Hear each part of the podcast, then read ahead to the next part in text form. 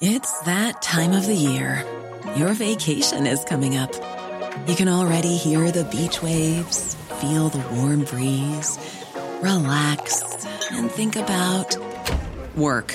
You really, really want it all to work out while you're away. Monday.com gives you and the team that peace of mind.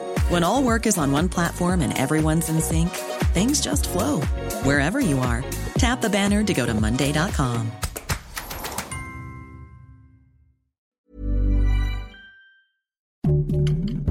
Heraldo Podcast, un lugar para tus oídos. Noticias del Heraldo de México.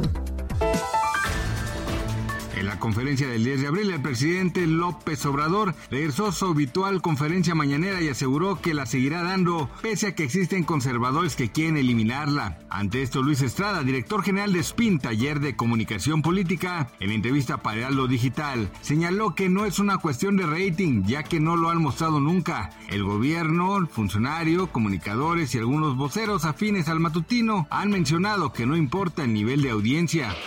Hugo López Gatel, subsecretario de Prevención y Promoción de la Salud, afirmó que en México no se tiene una crisis de consumo de fentanilo como en Estados Unidos y el número de fallecimientos es menor, ya que en 2020 en nuestro país fallecieron 26 personas, mientras que en la Unión Americana se registraron 68.630 excesos. El funcionario explicó que el fentanilo es un fármaco utilizado para el dolor crónico y anestésico para cirugías, pero que causa gran adicción, sobredosis y la muerte.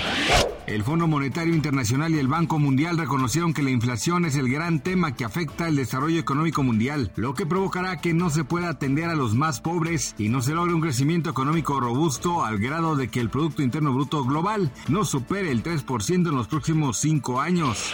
El Buró Federal de Investigaciones lanzó una nueva advertencia a los ciudadanos de Estados Unidos para evitar que usen las estaciones de carga de teléfonos con puertos USB gratuitos que se localicen en lugares públicos como aeropuertos puertos, hoteles, estaciones de tren, ya podrían ser objeto de la delincuencia. El llamado a la precaución se produce luego de que la Comisión Federal de Comunicaciones emitiera una advertencia similar a principios de este 2023, advirtiendo a los usuarios sobre el riesgo del just jaking, la cual es una táctica de robo cibernético que implica la extracción de datos mientras se carga un dispositivo en una estación gratuita.